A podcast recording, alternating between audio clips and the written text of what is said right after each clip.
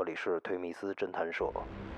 小红门的一个抢劫，一个女孩是在晚上下班加完班回家路上，在路过附近的一个绿化带的时候，被两个男生给拉到这个绿化带里，被两个男生给抢劫了。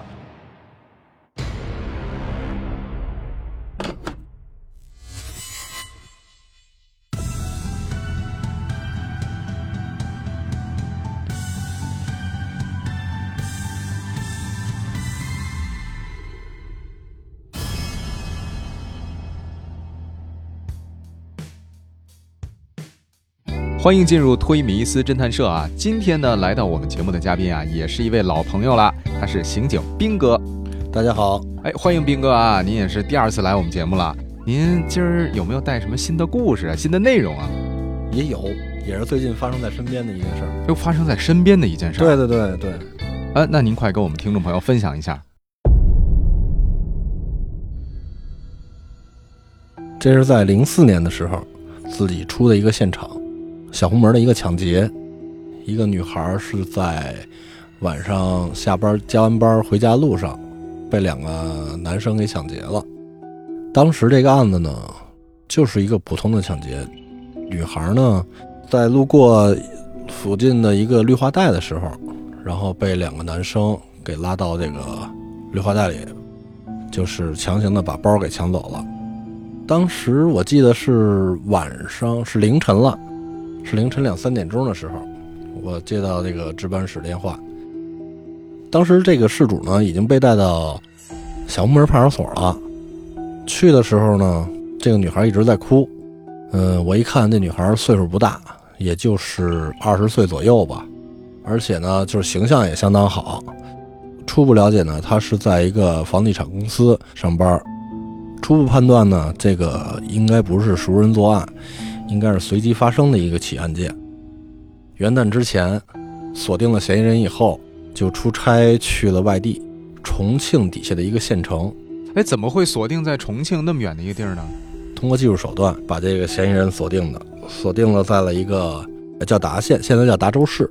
这是我第一次在这个冬天的时候去重庆的山里。当时我记得特清楚嘛，那会儿刚发了一身警用的棉袄和棉裤。然后我就把这个内胆都套上了，套上，然后到的达县。嗯，当时在宾馆里头，只有空调嘛，吹着暖风。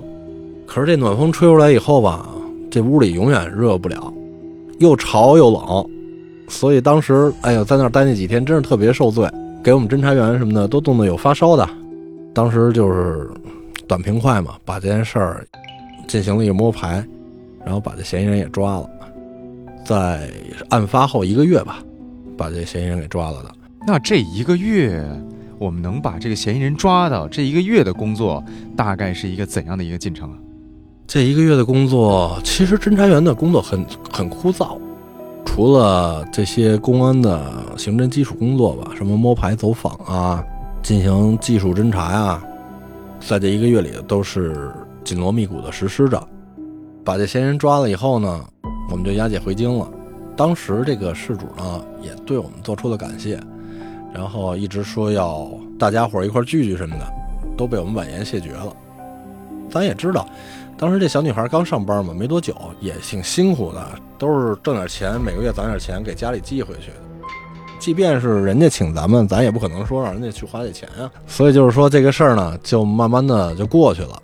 这件事过去以后，当时他留了我们的联系方式。然后就在前些日子吧，过了十七年，又跟我们联系了，然后就是说说这个现在也结婚了，家庭挺幸福挺美满的，过了这么多年，一直记得当时自自己发生在自己身边的这件事儿嘛，当时亲身经历的一件事儿，对我们的感谢啊，就是说他心中一直对这个警察有这种敬仰之心，就是觉得警察是最可爱的人。后来互相加了个微信，因为那个零四年那会儿还没有微信呢，是那时候智能手机都没有呢。对对对对对。然后就是这件事儿吧，其实我你要说叙述出来吧，挺简单的，嗯。但是呢，就是感觉呢，就是不管是普通的劳动者，还是说在前前线破案的警察，他都是为社会做出贡献的人。都有自己的闪光点。时隔十七年以后，还能有事主再给你打电话去做一个感谢，我觉得可能也是对我们当时辛勤工作的一个认可。所以我觉得比较浮躁的时时代，能出现这种情况也确实挺不容易的。是的，所以这就是我个人的一个感想吧。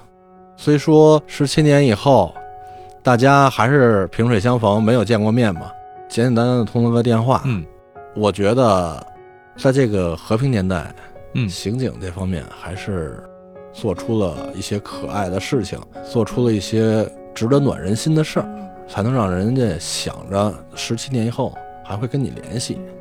是的，这就像很多职业吧，就是你可能啊，每天这种平平常常的工作，你自个儿当时都没觉得有什么特别波澜壮阔的这个点，但是可能你带给你所服务的对象或者你所接触的那个人，那种记忆啊是贯穿一生的。对就跟很多老师可能教了一届又一届的学生，甚至他自己不一定能把他所有教过的学生都想起来了，但是他可能对学生那种教诲啊，对学生那种关爱，能让学生记一辈子。刑警更是了，那帮别人可能说有的是挽救财产，甚至有的是挽救生命啊。那么这种事儿，那对于亲历者来讲，那肯定是一生难以磨灭的一个深刻回忆。对，当时我接到这电话也很诧异，你知道吗？嗯我也回忆了一下，后来我想起这个事主了。但是呢，他跟我说，对我们印象最深的，做出印象最深的一件事，就是当天晚上他被抢了以后，嗯我们给他做完笔录。我们是当时三四点钟给他做完的笔录嘛。我们等于是出现场的民警，我们两个人开车给他送回的家。他觉得这个是特别暖人心的一件事儿。嗯，但是当时呢，就是对于我们来讲，这就是最普通的一个工作，例行公事，呃，也不算是公事。其实他完全可以自己走，但是就是说，还是出于关爱嘛。对对，对于我们来讲，就在那个年代，就是如果说夜间出了什么问题的话，我们都会把事主给送回家的。嗯。这也是自己的一个工作惯性吧，工作习惯而已。但是收到这时隔十多年的一个这种感谢或者一个铭记，内心还是会满满的一种幸福感吧，对自己的工作。哎呦，是，确实是，嗯，觉得这个职业还是很光荣的。是的，哎，我听着都感觉特别感动。其实前一阵儿有一电影儿，嗯，就是叫做《门锁》，嗯门锁这个电影就是白百合、白客他们主演的。这个电影儿不错，嗯对这个电影呢，其实讲的就是这个独居女性。因为我没看啊，我不知道嗯具体内容，但是我听说大概啊是讲着独居女性，哎，最后就是又遭到这个罪犯室内抢劫吧，还是什么呀？反正就是哦。进入室进行入室抢啊。哎，对这些故事。哦，这个还确实最近还真没看，没关注这个电影。嗯嗯，这故事反正也是提醒了一下我们广大的女性同胞吧，包括其实男性也一样啊哎，就是独居在家一定要记得这个个人安全，包括走在路上啊，特别是现在我们加班的情况太多了，对对对，大夜里哎独自回家对。一定要注意安全对，尤其你像这些互互联网公司，九九六工作制、啊，零零七工作制，是吧？真是啊。嗯，所以大家一定要多多注意安全啊！其实听我们这个节目吧，一方面我们听点这个所谓叫猎奇的啊，这些警察的经历的故事，你可能有的听众想寻求一种啊，哎，平凡生活外的一种刺激、紧张感、悬疑推理感。但同时，我也希望哈、就是广大听众朋友听了我们这个节目，能多一些自我防范意识，让我们整个社会啊，哎，能够在一片安宁祥和的氛围当中。对，是。呃，现在的社会生活节奏那么紧张，嗯是吧？嗯，很多男女青年呢，就是为了工作，为了事业，呃，没日没夜的在外拼搏，嗯，呃，所以呢，就是在这种情况下，更要注意自己的人身安全和个人的财产安全。只有这样，嗯，远在他乡的家人才会放心，是吧？是的。嗯，那您那个之前破获这些案子里面，还有没有有关这种独居女性啊遇到的一些安全问题的？有过，也是很早以前了，大概七零五年左右吧，也是一个独居女性，当时晚上喝多了，去夜店喝多了，然后回家以后没锁门，然后呢进来一个男的，当时被侵犯了，被侵犯了以后呢，我们也开始做了一些工作，但是都没有什么效果。但但是当我们最后快对这个案子失望绝望的时候，这女的收到一条短信，说这个想跟他见个面。这女的当时不认识这个男的，也不认识这条短信，这发的是谁，这个机主是谁，他也不知道。后来呢，我们就抱着唯一的希望吧，让那女的跟那男的见了个面。